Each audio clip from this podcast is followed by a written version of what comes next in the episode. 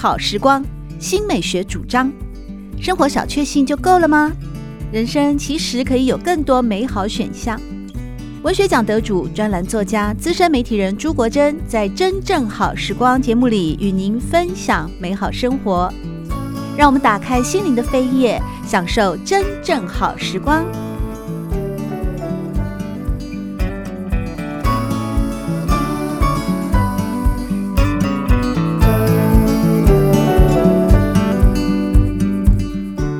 们好，欢迎您再度来到《真正好时光》的节目现场，我是朱国珍。在今天节目里面，我们邀请到的是建国中学名师，同时呢也是非常知名的诗人、名散文家，是优秀又年轻、创作量非常丰富的林信杰老师，来到我们的节目现场，和大家分享他的最新诗文选。你是我最艰难的信仰，信杰好。大家好，我是林信杰。你是我最艰难的信仰，哎，这名字超浪漫的耶！而且它是一个很奇妙的哦，诗文选，也就是说，在这本新书里面有诗也有文章。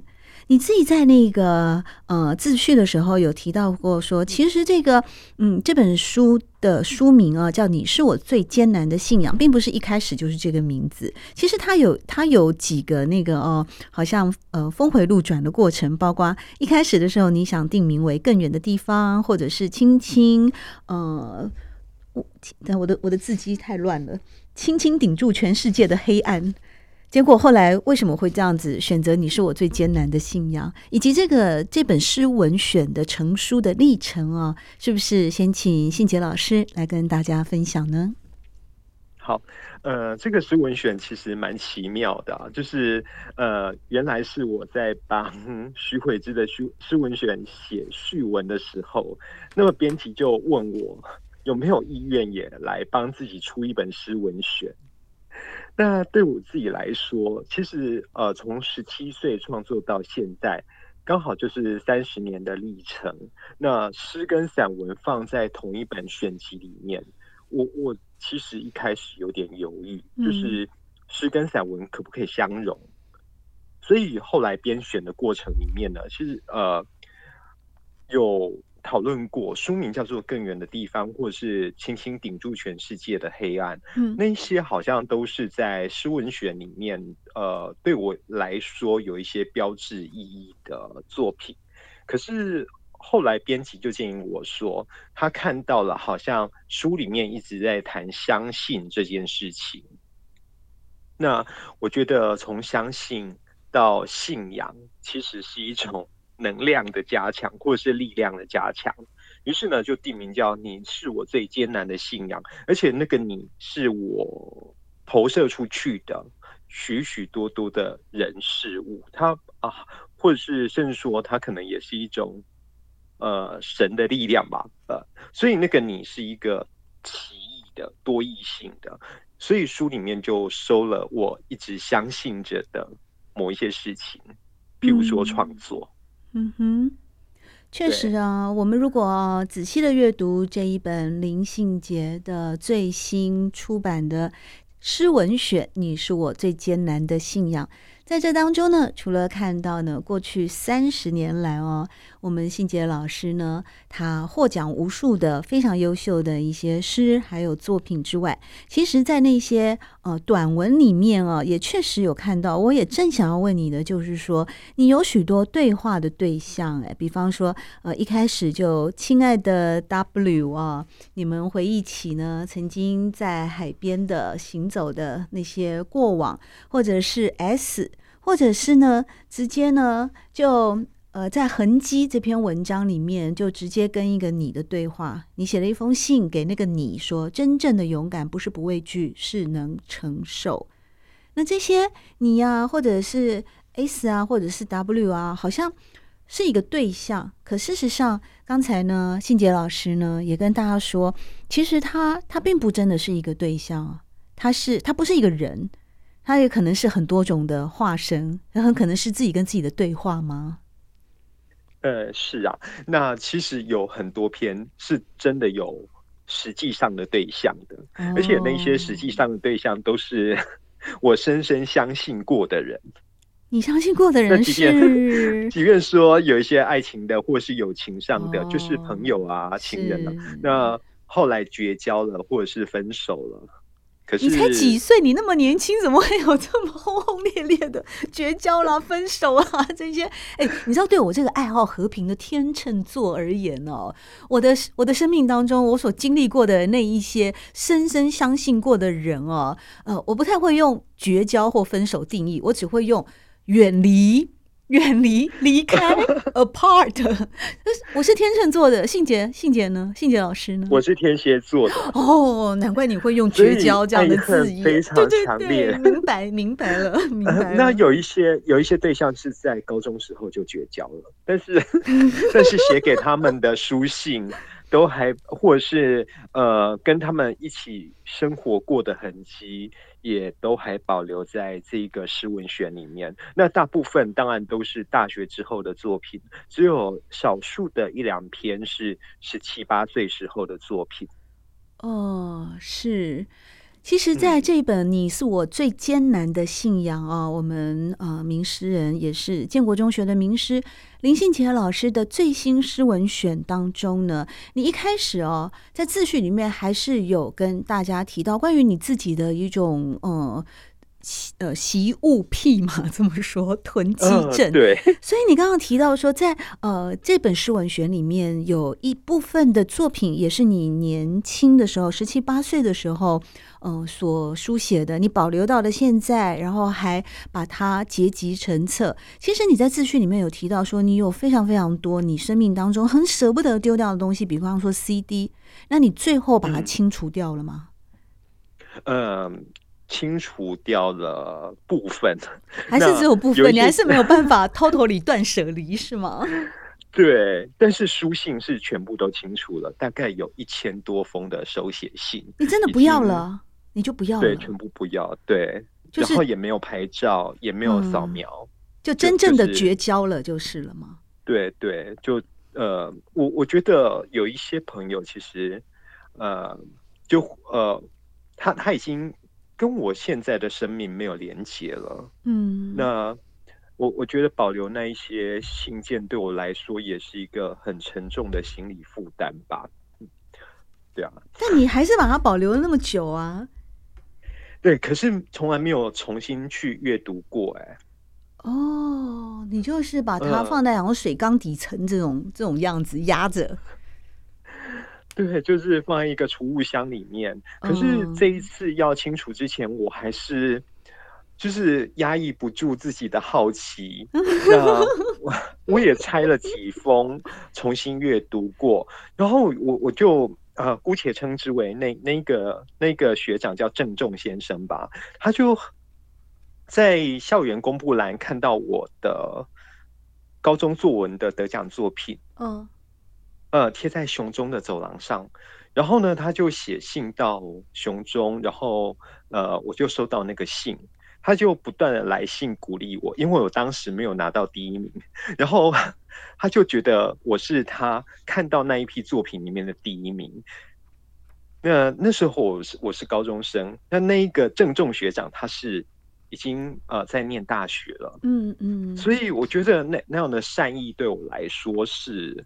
非常温暖的，而且我们从来没有见过面，可是他一直持续写信给我，写到好像我我大一大二的时候，所以，所以这是爱财还是爱慕？我我觉得他真的就是一个很很真心的在祝福一个刚刚起步、刚刚要创作的人。那这一次你，而且他 重新把那些书信翻出来，我我觉得很好奇，因为这发生在你念高中的时候，可是现在我们都已经是年过半百的啊，历经过呃 社会经验的人士了。那在这过去的三十多年之间啊，有这样的一个鼓励你的学长，你们是否有维持现实生活当中的友谊呢？还是透过了这一次的呃去重新整理过往的书信手稿跟记忆的时候，才把这一份？友情把它挖掘出来了呢？我们在现实里面完全没有交汇过，好哦，纯粹就是对，就是书信往返。然后如果是现在的话，我们可能都会觉得那那个人是不是要来诈骗的吧？哎、欸，其实我跟你可，可是，嗯，是对。我我跟你说，你刚刚那样子啊，让我想到谁的例子？你知道萧伯纳吗？萧伯纳是那个历史上唯一啊，同时得过奥斯卡金像奖的最佳编剧奖跟诺贝尔文学奖的作者。他呢，因为他是金金马呃金像奖编剧，所以他当然跟很多女演员都有交情。其中有一位英国女演员叫艾兰黛莉。那他跟艾兰黛丽呢，都住在那个伦敦的，但好像隔了几条街上，也是好朋友。因为一个是名演员，一个是名编剧。然后呢，萧伯纳这一辈子啊，写了数百封的情书给艾兰黛丽，但是呢，从来没有见过他一面。哇，真的。然后这个事情呢，反正就是说都有文献留下来嘛，萧伯纳的书信集啊。然后他也是非常哦，彼此都很欣赏彼此的才华。那当然，那个呃，他所谓的情书并不是那么肉麻的啦，或什么的啊。比方，他有一封信是这样写哦，他说，呃，他就条列式的说：一，我今天呃，我今天想写一封信。这萧伯纳说，大概内容是这样啊：一，呃，我收我收到艾兰黛丽的一封信；二，我在最最困苦的时候收到艾兰黛丽的信。三，艾兰黛丽，艾兰，他他到最后到第十二的时候，他就呼唤艾兰黛丽，艾兰黛丽，艾兰黛莉，就变成一种 echo，你知道吗？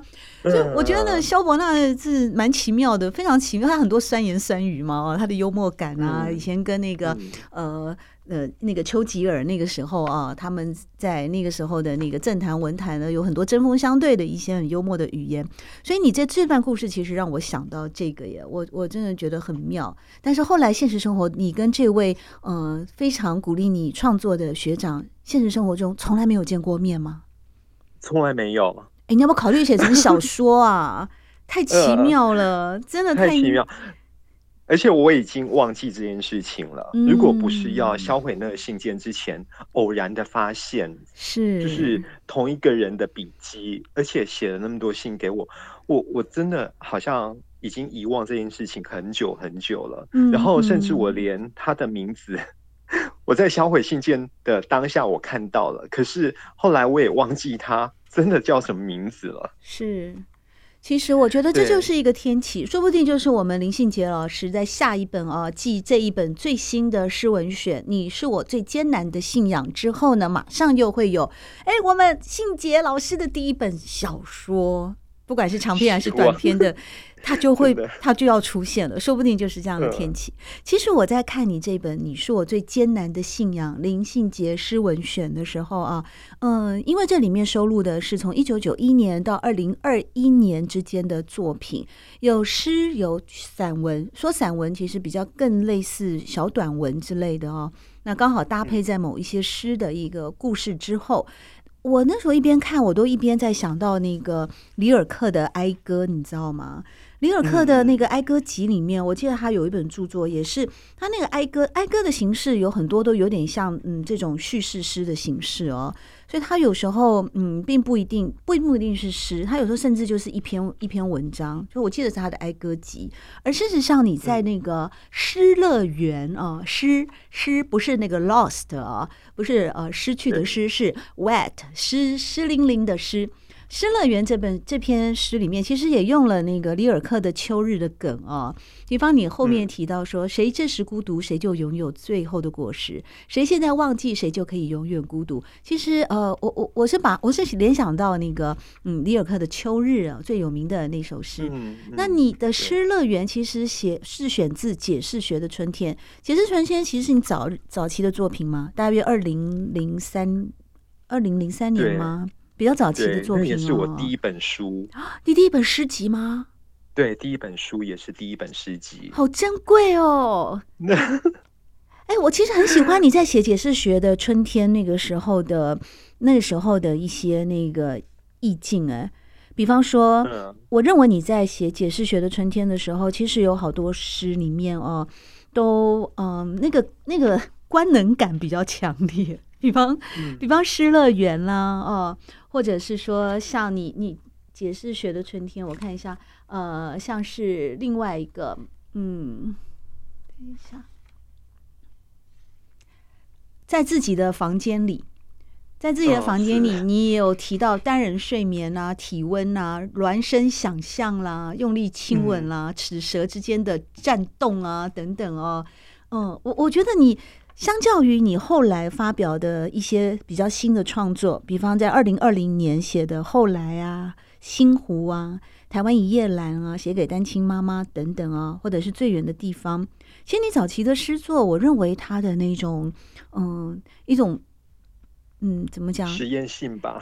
哦，你们诗人讲实验性，我这个读者，我是觉得他就是就是一个很青春的那种迸发的荷尔蒙的一种嗯饱满，嗯、确实那时候 那种香味真的很很有强烈的企图，想要去创造属于自己的神话。所以我我在那个解释学的春天那个诗集里面，其实是用一种很。很勇往直前的方式去，呃，想要突破一些什么，然后把原来的语言规则都打破。嗯，而且我我一直想要创立自己的神话体系，所以会跟好多的动植物形成对话，尤其是动物。嗯，譬如说雨伞节啊、鲸鱼啊、海龟啊。哦，我我以为是那段期间你特别那个关注生态了，比方呃金生呢，对不对？龟图啦，嗯、蝴蝶岛词啦，同时也是得到当时的有一个生态文学奖的那个呃非常好的那个名次，嗯、你都是得奖的作品。我以为是你有一段期间你突然变成环保人士，原来他是跟解释学的春天是同一个时期的作品哦。对对，所以就希望用这样的方式去创造属于我自己的神话世界。哦，也确实，嗯、因为呢，呃，我们呢在今天邀请到的是建国中学的名师啊，也是非常优秀的诗人和散文名家林信杰老师，和大家分享的是最新的诗文选。你是我最艰难的信仰。在其他的媒体受访时候呢，信杰老师也曾经提过，他说他认为写诗的人最难的是写出属于自己的腔调与风格。那么对照刚才呢，呃，信杰老师跟大家提到他的早期的作品《解释学的春天》里面的一些诗，以及当时在下笔的时候的某种情境啊，呃，虽然我的解读是认为那个时候是充满着一种年轻青春荷尔蒙的芳香吧，我这样子讲啊，它是一种很多元的、很很浓郁的、哦、那种呃。而且有一点，甚至有一点点官能式的。但是呢，你其实，在同时期哦，你有一首诗啊，也是解释学的春天里面。哎，这首诗，我觉得它更更类似你现在的风格，就是生活片段。生活片段，它是一个有二十七首的组诗。那它同时也是在解释学的春天里面被收录的。它是它是短诗的结构啊，每一个。每一二三四五的这种叫组诗吗？我真的不是对诗不是很有研究，还请信杰老师多指教。你比方你写到四的时候，你写杨子荆啊，你说杨紫金盛开时节，嗯、连风都沾染得艳红欲醉，吞吞吐吐的不知该说什么，却好像又什么都说尽了。啊，好美，太美了。我也很喜欢你的另外一首啊，但是那一首呢，呃，那一首呢，这个那一首就太聪明了。那一首我一下子还没有，呃，这个是也比较，这是比较近的作品了，呃，其实是在你的文章里面的，你二零一七年、二零一六年写的《春学》，你在《春雪》里面你提到了年轻时候的那个呃英文老师怎么样怎么样，那你提到了一些过往，你最后呢，这这篇《春雪》的文章的收语是这样说：爱是什么？爱是冰火菠萝油，放久就不好吃了。哎，这对照你哦，十三年的前跟后。其实，我觉得你的聪明啊、才华呀，那种灵光乍现，其实那个灵光一直都在，也包括像孙子平形容你永远的娃娃脸，你知道吗？年轻的时候就才华洋溢，然后一直永远都娃娃脸，这简直是你的一个一个注记，我们林信杰老师的注记。但是我们现在从哦从文本来看，你在那个嗯生活片段里面的，也是也是非常。极光片语式的去记录了你当时对生命的一种看法，包括像洋紫荆，吞吞吐吐的不知该说什么，却好像又什么都说尽了。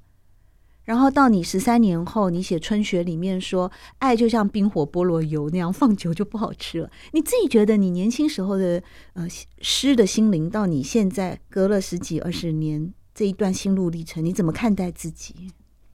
呃，我最珍惜的还是最有生活感的那个部分。因为日常生活真的太苦闷、太无聊。你什么苦闷啊？你你名师哎、欸，你我比较苦闷嘛？我觉得我比较苦闷，我单亲妈妈。我我是单亲妈妈养大的，所以我、哦、我，我是单亲爸爸养大的。我们现在是在比什么？所以我我才会希望从就是某一些日常现象或者是动物、植物里面去找到一些抚慰。我自己心灵让心灵比较丰富的那那个意象，譬如说，就是写给单亲妈妈的那一首诗，对，它其实有一个很重要的台湾原生植物的形象，叫台湾一叶兰。是，那这这个台湾一叶兰正好也是高雄市单亲妈妈协会的一个那个标志，主视觉吗？就是主、嗯、主视觉，嗯，他们也把一叶兰作为是单亲妈妈协会的一个呃团体名称，叫一叶兰同心会。是，那因为我妈妈参加了这个团体之后，我才认识的这个团团体，于是呃，它就变成一个我生活中很重要的美好的形象。嗯、就是如果我妈妈没有加入这个团体的话，我觉得她是。很孤独，我可以加入吗？我这个北部人可以加入吗？当然可以啊！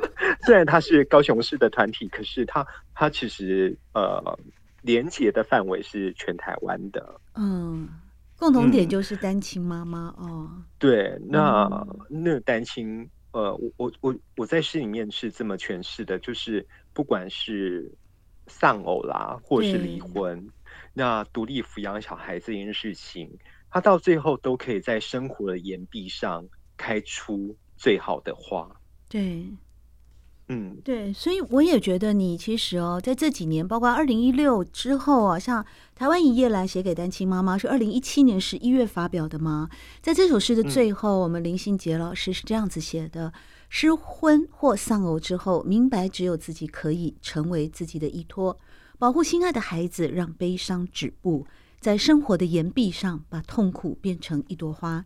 同时，我们对照看你在二零二零年，也就是几个月前哦，才完成的新稿，像最新的创作《星湖》。嗯、心湖，这是这也是一个短诗，并不长，是心里的湖泊，任由遗憾成为涟漪，然后在多色彩的鸟鸣里平息。当生活可以回到原貌，这就是最好的日常。一朵云向路人投递微笑，与远方的山峦交换秘密。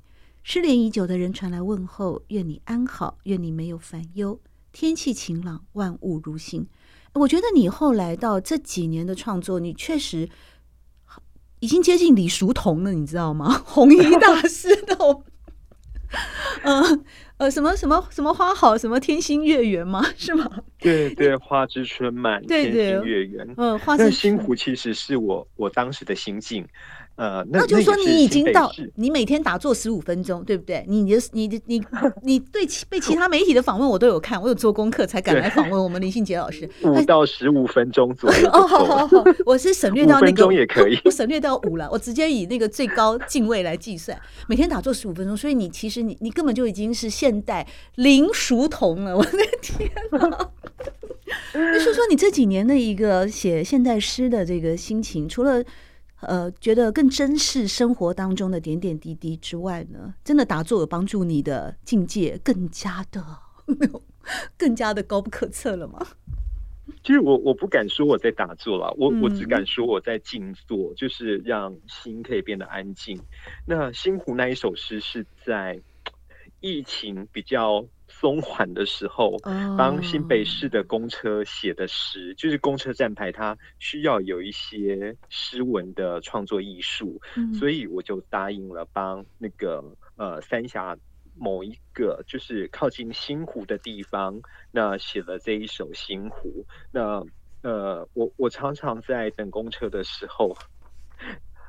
呃，我也会进入到一个静坐状态，就是我会看公车什么时候来，那它大概还有几分钟会到，所以我就会稍微就是在原地，然后把 自己的把自己的心情放空，嗯，然后把一些烦恼或是忧伤清除干净。那心湖大概就是在等公车的时候，就想象有一个心里的湖泊，那它好像会被很很多东西投射在湖面上。可是当那一些呃云啊雨啊离开之后，它又是一个干净的湖泊。那这大概就是我现在对生活的一种小小的向往。那怎么办？我觉得我差你好远哦！我每次等公上了公车的时候，我都担心的我会不会坐过站，你知道吗？我根本没有心里面那个湖，我一想到心里面有一个湖的时候，我就坐过站了，然后我就要去走。我就要走快好几百公尺的路才能回到家，我都，我还是不要随便去澎湃那个心中的湖，我就专心的看站牌，免得我坐过站了以后又要那个多走路回家。我都会设闹钟啊，闹钟到了大概就提醒我要下车了。